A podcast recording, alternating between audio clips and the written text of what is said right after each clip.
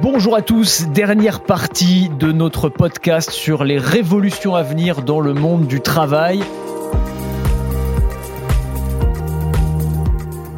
On est avec Anne-Caroline Poco. Rebonjour Anne-Caroline. Rebonjour. Vous êtes notre fil rouge sur cette série de podcasts. Alors je voulais qu'on vous laisse le, morceau de la fin parce que c'est absolument passionnant ce que vous avez écrit. Alors je vous préviens tous, hein, vous tous qui nous écoutez, on va apprendre plein de nouveaux mots ensemble. Le meilleur reste à venir, un podcast BFM Business avec Anthony Morel. Anne-Caroline, donc écrivaine prospectiviste, et vous avez écrit entre autres un dictionnaire des métiers du futur. il y a eu une, première version hein, il y a quelques années, et là c'est la nouvelle version qui va sortir en. Alors c'est septembre, hein, c'est ça Septembre. Septembre, et alors c'est le déluge. C'est vraiment un nouveau vocabulaire. Euh, moi, les nouveaux métiers, je pensais naïvement avoir euh, fait le tour. Euh, je me balade souvent sur LinkedIn, vous savez, puis on croise tout un tas de nouveaux métiers, des titres assez ronflants, complètement improbables. Vous avez des ninjas de la compta, des Jedi du retail, mais non. Vous, vous allez beaucoup plus loin que ça. Ce que vous proposez, c'est pas des nouveaux euh, bullshit jobs un peu farfelus, non. C'est toute une nouvelle nomenclature qui va coller à la réalité de demain. Ces centaines de métiers qui n'existent pas encore aujourd'hui, mais qui vont peut-être émerger en se fondant sur les lames de fond technologiques du moment, l'intelligence artificielle, la robotisation, des phénomènes sociaux et environnementaux aussi, la transformation des villes sous l'effet du réchauffement climatique par exemple. Tout ça va complètement bouleverser le monde du travail tel qu'on le connaît. Et c'est vrai que quand on parle technologie, on s'inquiète souvent des métiers qui vont disparaître, on oublie assez vite tous les métiers qui vont apparaître. On estime que plus de 80% des métiers qu'on pratiquera dans les 15 ans qui viennent n'existent pas encore. Donc on va se régaler ensemble, faire un petit tour de, tour de piste de ce vocabulaire euh, truculent, imaginatif et peut-être visionnaire. On verra. Dans quelques années, on ressortira votre bouquin et on verra si vous aviez raison. Alors, 80% des métiers qui n'existent pas encore, alors ça, c'est des chiffres. Oui. Euh, tout le monde adore les chiffres. Est-ce que ce sera 60, 70, 80 On ne sait pas. Par contre, c'est quelque chose qui est tout de même vécu de manière un peu négative. Il faut renverser les choses et dire qu'il y a 80% de nouveaux métiers qui vont être créés. Donc, tout est possible aujourd'hui. Et le message par rapport aux jeunes, c'est ça. Vous pouvez rêver à votre métier. C'est vrai, parce que quand on pense, euh, je veux dire, il y a des métiers qui existent aujourd'hui, qu'on n'aurait même pas imaginé il y a 15 euh, ou ans. il y a des pilotes de drones civils, il y a des spécialistes de l'impression 3D. Enfin, il y, a, plein de choses comme ça que, voilà, qui, sont apparues et il y en a encore beaucoup plus qui vont apparaître. Alors, on va parler de, certains d'entre eux, euh, peut-être par thématique, parce qu'il y a beaucoup, beaucoup de choses dans votre, dans votre livre. Il y a tout un chapitre. Un petit, un petit préalable. Ouais, allez-y, allez-y. Comment vont naître les métiers de demain? Ah, bah allez-y, dites-nous. Alors, les métiers de demain, ça va naître d'une conjugaison de trois choses. Première chose, les défis sociétaux à relever. L'environnement, euh, le vieillissement de la population, donner à manger à tout le monde, enfin, tout ce genre de choses-là qui sont très importantes. La deuxième chose, c'est euh, la technologie. Donc ça va de l'intelligence artificielle à la génétique. Là en ce moment on est en train d'aborder le cerveau et donc il y aura aussi beaucoup de choses par rapport à ça. Et la troisième chose c'est toutes les innovations d'usage, qui sont un peu les briques de construction d'aujourd'hui. Ce qu'on est en train de faire, qui va émerger, qui, va, qui construit la société. Et donc, c'est la conjugaison de ces trois choses-là. Alors, justement, on va illustrer tout ça. Il y a un chapitre que vous consacrez au domaine de la santé, qui est probablement l'un des aspects où justement les innovations, à la fois les innovations technologiques et les problématiques euh, sociétales, sont les plus vertigineuses et les plus importantes pour les années qui viennent. Et vous imaginez des datadocs, des corcepteurs, des numérantins, on va détailler tout ça. Les mutations du système de santé, évidemment, sont nombreuses. Il y a le vieillissement de la population, il y a l'accélération des progrès scientifiques l'intelligence artificielle, le big data. Vous imaginez qu'on sera soigné par exemple par des datadocs? C'est-à-dire c'est un mélange en fait entre le, médecin et le data scientist finalement. C'est-à-dire que demain, euh, aujourd'hui d'ailleurs, il devrait euh, aujourd'hui avoir deux choses, c'est-à-dire à la fois le côté numérique et à la fois le côté euh, examiner le patient, avoir un regard, mais aussi se nourrir de l'expérience. C'est ça. C'est-à-dire qu'à la fois avoir sa, pratique de médecin, mais pouvoir euh, analyser des tonnes de data et aller euh, en tirer la subscientifique moelle finalement. pour aller être plus performant. Enfin alors, attendez, moi je je me place d'un point de vue très pratique, mais enfin, médecin, c'est euh, quoi 7 ans de formation minimum, ingénieur, c'est 5 ans, donc euh, les gars, ils vont faire euh, bac plus 12, bac plus 15 avant de pouvoir bosser hein, quand même. Hein. Je pense qu'il faut repenser les choses, c'est-à-dire on n'a peut-être pas besoin de 7 ans à apprendre par cœur des choses, peut-être qu'on peut aussi faire un double cursus. C'est ça qui est important quand on réfléchit au métier de demain, c'est de repenser les cursus, c'est-à-dire de ne pas dire on va mettre 7 plus 5, mais on va peut-être faire 6, sachant qu'on a plus accès aux connaissances plus facilement, que peut-être certaines choses, on n'a pas besoin de les avoir. Voilà. Et, alors ce Datadoc, il nous prescrira des datactails, donc des cocktails de data, des mélanges de médicaments ultra personnalisés en fonction des données justement de chacun de chacun d'entre nous. Donc là aussi un nouveau mot. Et alors il y aura aussi, ah, moi ça me fascine ça, des corcepteurs, des corcepteurs qui pourront imprimer en 3D des organes à la demande. C'est ça, demain on pourra utiliser l'impression 3D, on se sert de l'impression 3D pour fabriquer des petits objets, des gros objets aussi d'ailleurs, il y a même des maisons imprimées en 3D, mais on peut aussi faire des organes. Pour l'instant c'est pas demain, c'est aujourd'hui. Ça commence à arriver, c'est euh, très timide. On, hein. imprime euh, à l'Institut Gustave Roussy, euh, on imprime des oreilles, des bouts de nez, de, la peau aussi. Hein. De la peau pour pouvoir réparer. Donc au fil du temps, on pourra imprimer de plus en plus d'organes. On n'y est pas encore, mais c'est vrai qu'on peut imaginer peut-être d'ici quelques décennies avoir carrément un, cœur imprimé en 3D à partir de cellules du patient en fait. Hein. Donc quand on dit impression 3D, cellules souches. des cellules souches, et ensuite c'est une, imprimante 3D alors qui est un peu particulière, mais qui va venir déposer couche par couche en suivant un modèle informatique. Mm. Et donc on pourra avoir comme ça des organes à la demande. C'est incroyable. Et peut-être un cœur augmenté. Alors c'est ça, parce que derrière en plus il y a toute la distinction à faire. C'est encore un débat qui nous amènerait très loin, mais entre homme réparé, homme augmenté, mais effectivement organe. Moi je voudrais un foie ultra résistant à l'alcool par exemple. Pourquoi pas quoi je dis moi, euh, non pas forcément, mais euh, une personne pourrait imaginer ce genre de choses. Donc les corcepteurs, ok, ça c'est fait, très bien. On aura aussi, alors ça c'est très intéressant parce que on parlait de la thématique euh, de la santé et la thématique de, la mort aussi. On aura des immortaliseurs qui seront chargés d'augmenter au maximum l'espérance de vie en, en bonne santé, bien au-delà de 100 ans d'ailleurs. Au niveau physique, euh, après 120 ans, euh, ça va être difficile. Hein. Ouais, mais enfin, en tout cas, eux seront là pour essayer de. Et puis aussi, euh, les immortaliseurs aussi soigner l'ennui. Ben oui, parce que peut-être qu'à un moment donné, au, bout de 110 ou 115 ans, on va peut-être s'ennuyer. Il faut peut-être. Ça dépend dans quel état on est, c'est toujours pareil. non, mais il y a toute cette réflexion qui est hyper intéressante dans votre livre, justement, autour de, de repenser la mort, euh, pardon, hein, de plomber un peu l'ambiance, mais à l'heure du numérique. Vous, vous imaginez aussi, alors vous appelez ça des funéticiens, qui sont ceux qui vont gérer mon identité numérique post-mortem, par exemple. Ça, c'est vrai que c'est hyper intéressant. C'est un sujet qu'on aborde assez peu, mais euh, voilà, qu'est-ce qui se passe pour euh, à la fois mes réseaux sociaux, mais aussi, imaginez par exemple, pourquoi pas des des, chatbots, il y en a qui font ça, hein, mmh. qui pourraient permettre de discuter par-delà la mort. Enfin, il y a un côté un peu glauque, hein, peut-être, mais enfin, en tout cas, ça fait partie des pistes de réflexion de certaines entreprises aujourd'hui. Oui. C'est vrai que la fin de ces réseaux sociaux, euh, peut-être qu'il faut les, penser et que des gens peuvent euh, un peu un coach en, accompagnement de fin de vie, euh, mais de fin de vie. On a une fin de vie physique et on a une fin de vie numérique aujourd'hui. Ah, exactement. Alors il y a la mort, il y a la naissance aussi. c'est peut-être plus, joyeux encore que, vous allez voir. Est-ce que vous, imaginez des, bébés grammeurs Alors le, le, mot est très sympa. Ce seraient des généticiens qui assistent les couples dans la programmation génétique de leur futur enfant. Là, on est dans, Bienvenue à Gataka ou dans le meilleur Alors imaginez ce que ça peut représenter. Est-ce que tu veux le grand, petit, l'intelligence de ton père les... Mais là, on est dans le génie. Enfin, c'est terrible ce que vous êtes en train de raconter. Mais on est en train d'évoluer euh, vers la manipulation génétique. Donc il faut anticiper, il faut anticiper l'éthique, jusqu'où on va et comment on réagit par rapport à ça. C'est ça, il faut au moins penser le, concept, euh, comme ça on peut... Et puis on peut l'accepter, le refuser. Voilà, c'est ça, mais en tout cas, pas, on vous dites pas c'est bien ou mal, mais en tout cas c'est des choses sur lesquelles on travaille en ce moment. Là on est en train d'avancer là-dedans, donc c'est mieux de pouvoir réfléchir avant, de savoir si on préfère avoir des bébés naturels élevés au grain ou bien des bébés euh, programmés. Bon, ça, ça fait pas rêver, effectivement. Alors, il y a des choses qui sont très drôles aussi dans votre livre. Vous imaginez, par exemple, les crimin artistes. Alors, ça, j'ai adoré. C'est des inspecteurs qui enquêtent sur les crimes commis par des robots ou par des intelligences artificielles.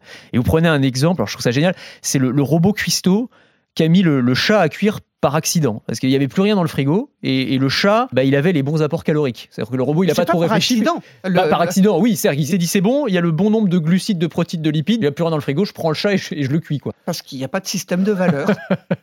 Donc voilà, c'est un exemple. c'est des choses qui vont arriver. C'est-à-dire, euh, programmer une intelligence artificielle ou un robot, c'est extrêmement compliqué. Il faut savoir jusqu'où on va, on va aller. C'est pas uniquement le geste, c'est euh, quelle éthique on a et quelle valeur on va transmettre et comment transmettre des valeurs euh, aux intelligences artificielles et aux robots. C'est-à-dire qu'au-delà de, cet exemple qui peut prêter à rire, c'est vrai qu'il y a une vraie, euh, une vraie problématique qui est celle de la, la responsabilité dans les innombrables accidents hommes-machines qui commencent déjà à se produire hein. dans les usines. Il y a déjà des robots qui ont tué. Alors je mets des guillemets parce que c'est forcément c'est pas le robot qui décide de tuer la personne, mais il y a des accidents qui sont créés. Qui est-ce qui est responsable euh, dans ces cas-là? Et là aussi, on a des métiers qui vont arriver. C'est-à-dire que ça va penser à réfléchir à nouveau euh, au métier de l'assurance, au métier, je sais pas, des avocats spécialisés dans le droit de la robotique.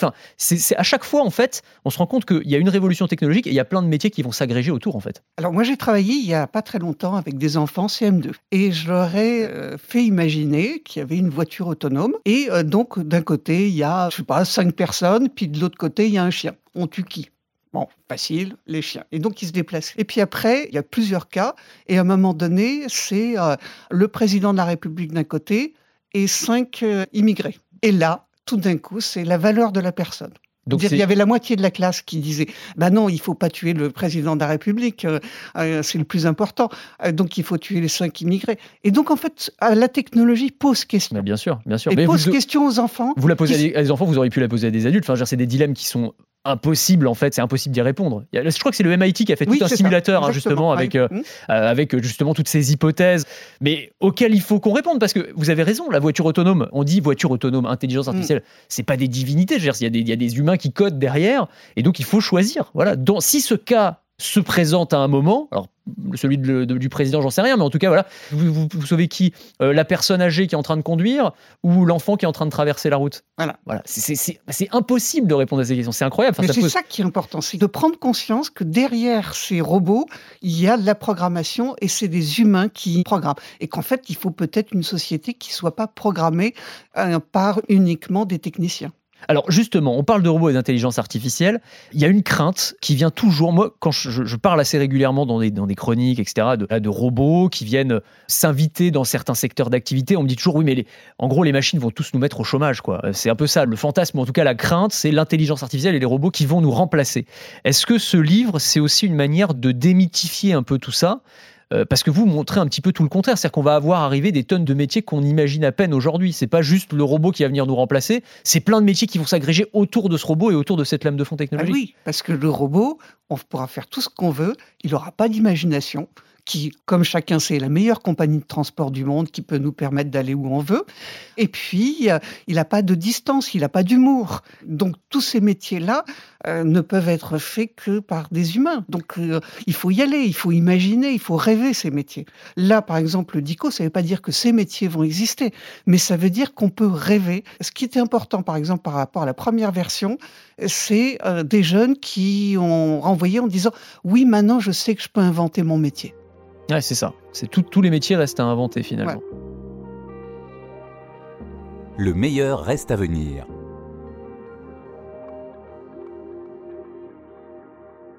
Ce qu'on peut peut-être euh, vous reprocher, en tout cas quand euh, on regarde la liste des métiers, enfin moi c'est en tout cas la remarque que je me suis, suis faite, c'est que vous imaginez beaucoup de métiers euh, ultra qualifiés. Or la, grande crainte quand on parle de technologie et, d'emploi, c'est plutôt la disparition à cause de l'automatisation, de la robotique et de l'intelligence artificielle des métiers non qualifiés. C'est-à-dire que tout le monde n'a pas le, les capacités d'avoir un double cursus ingénieur-médecin pour reprendre l'exemple de tout à l'heure. C'est aussi ça le truc. Tout le monde peut inventer son métier, mais enfin c'est pas toujours facile de trouver une valeur ajoutée par rapport rapport à la machine et ça va devenir de plus en plus compliqué en réalité. Hein. Oui, euh, sauf si on accepte de faire des doubles cursus. Mais des doubles cursus qui peut être euh, passion du cerf-volant, les boulangers, c'est-à-dire de, de, pouvoir métisser. Parce que je pense que ce que pourront pas faire les robots et des machines, c'est ce métissage entre des compétences complètement différentes. On va se redonner euh, quelques petits exemples de métiers juste pour la bonne bouche. Tiens, dans l'aménagement des villes du futur, par exemple, donc vous avez les bétoculteurs, qui sont des jardiniers en agriculture urbaine, ça c'est vrai, il va falloir y penser, hein.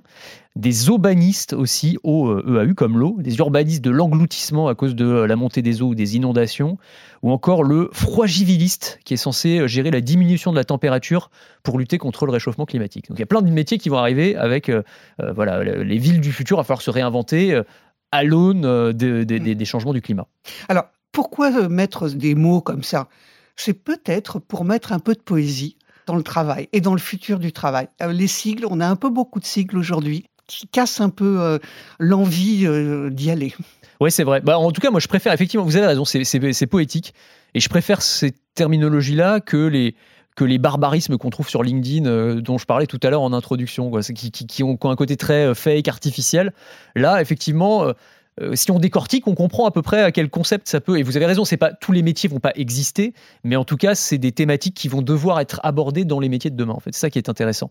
Euh, alors, au-delà des métiers, ce qui est intéressant dans votre livre, c'est aussi que vous imaginez les nouveaux types de compétences qu'on n'exploite pas forcément dans le monde du travail actuel. Alors, vous parlez de, de machipathie, de flexibilité, de Mm. fragilité. On va revenir là-dessus. Oui, allez-y, allez-y. Je pense qu'il y a trois temps au niveau des compétences. On a eu le temps où on avait besoin d'une compétence technique. Je veux dire, c'était le premier temps. Deuxième temps, aujourd'hui, on dit ah la compétence technique, ça suffit pas. Il faudrait, on va rajouter une compétence, des compétences humaines. Les soft skills, qu'on Voilà, les soft, alors, là, on avait le hard skill, après les soft skills. Donc aujourd'hui, il faut être euh, empathique, il faut pouvoir partager. Et. Donc ça, c'est à mon avis le deuxième temps. Et le troisième temps, c'est tout de même des compétences qui sont liées au bien commun. Alors, Et comme quoi, c'est- par exemple Vous avez deux, trois exemples? Ben, C'est-à-dire c'est les compétences qui sont liées, c'est de savoir euh, pouvoir se remettre en cause en permanence par rapport à l'environnement, par rapport à tout ce qui est. C'est-à-dire aujourd'hui, on a un peu des compétences qui sont un peu euh, fixes. Ouais. Si on est dans une dynamique de sociétale qui est en train d'évoluer, il faut aussi pouvoir euh, réviser sa copie tout le temps, en Alors, permanence. C'est ça. Alors, vous, vous, vous donnez plusieurs exemples. Je pense qu'on est exactement dans ce que vous disiez à l'instant.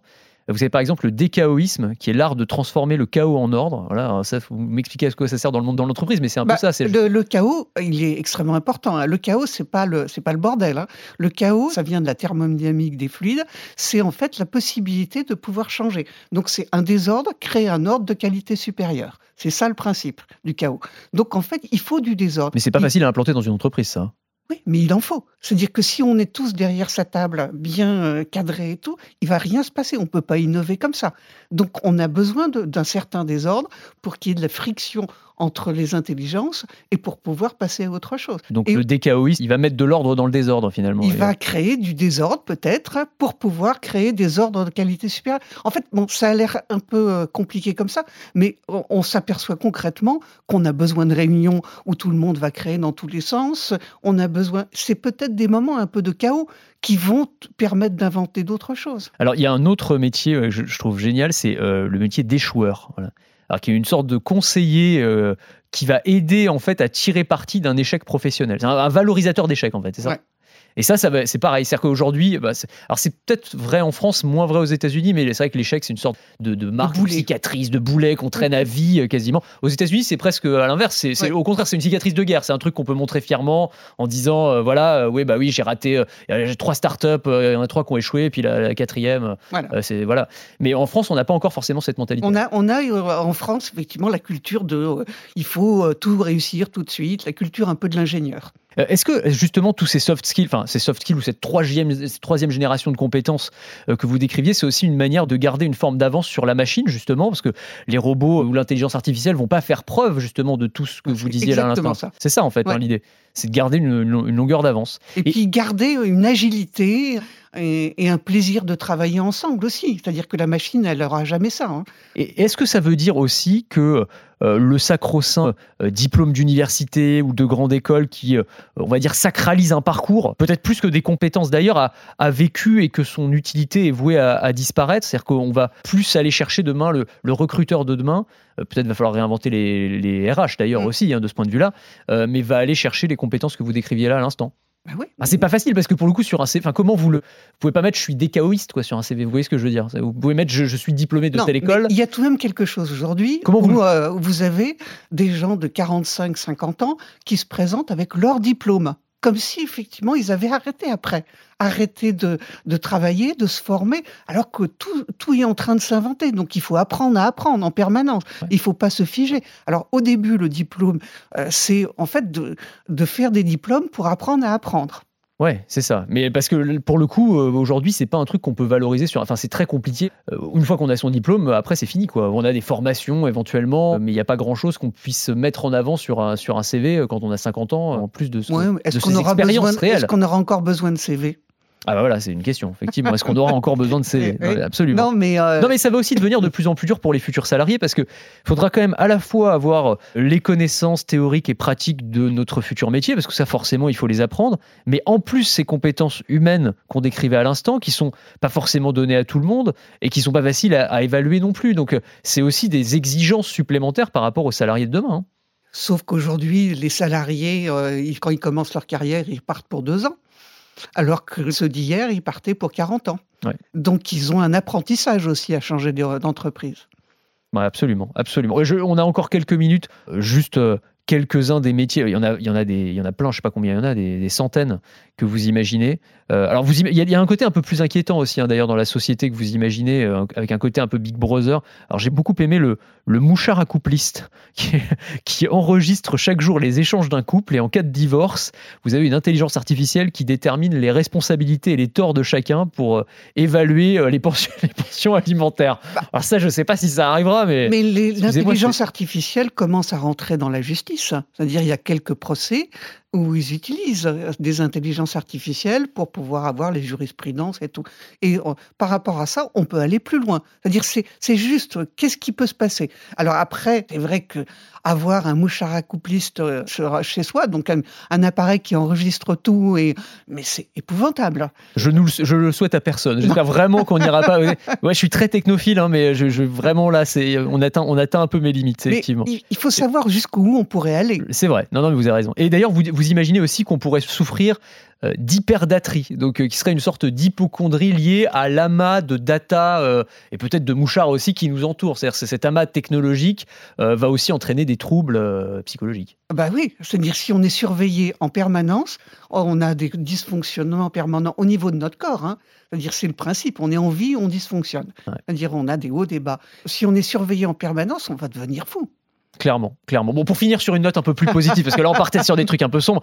Euh, non, mais je voulais vraiment, s'il y avait un message à, envoyer, notamment aux, plus jeunes qui nous écoutent, qui vont peut-être être sur le marché du travail ou qui le sont. C'est vrai que bon, en ce moment, quand on parle euh, des perspectives économiques, c'est pas forcément la fête. Il y a plein de métiers qui vont se créer. En fait, il y a plein d'opportunités qui vont arriver finalement. Oui, et moi, je, je, pense que ce qui est important, c'est de, de, pouvoir aller à fond dans sa passion, aller à fond dans ses études, et puis après de dire, euh, je ne sais pas ce que je vais en faire. Euh, peut-être que les parents arrêtent de dire qu'est-ce que tu veux faire demain. Ça, ce serait important parce que bah, justement, personne ne peut répondre. on va terminer là. Merci beaucoup. Merci Anne-Caroline de nous avoir accompagnés sur cette série de, podcasts autour du travail. Je conseille vraiment à tout le monde d'aller jeter un œil à ce Dico des métiers du futur qui sort en septembre, absolument. Mais peut-être qu'il y a des gens qui nous écouteront après le mois de septembre. C'est la, magie des podcasts, Donc voilà. Euh, donc euh, en tout cas, vraiment, allez, allez, faire allez lire ce, ce livre, c'est absolument passionnant.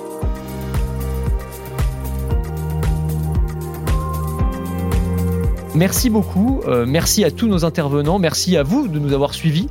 On se retrouve très bientôt pour euh, une nouvelle série euh, de Le meilleur reste à venir. Il y a plein de thématiques que nous on a envie d'aborder, on a des idées, on vous demande les vôtres aussi. N'hésitez pas à nous les donner sur les plateformes, sur les réseaux sociaux, à me les envoyer par Twitter, enfin peu importe. Mais voilà, s'il y a des sujets qui vous intéressent, que vous avez envie de voir abordés, n'hésitez pas et continuez à nous, à nous dire ce que vous pensez du podcast, à nous encourager, à nous mettre voilà des petits. Euh, oh, si vous pouvez nous mettre des 5 étoiles, c'est bien. On aime mieux que les 1 étoile, mais enfin après, c'est vous qui choisissez évidemment. Et puis, euh, on vous dit à très bientôt pour de nouveaux épisodes du meilleur reste à venir.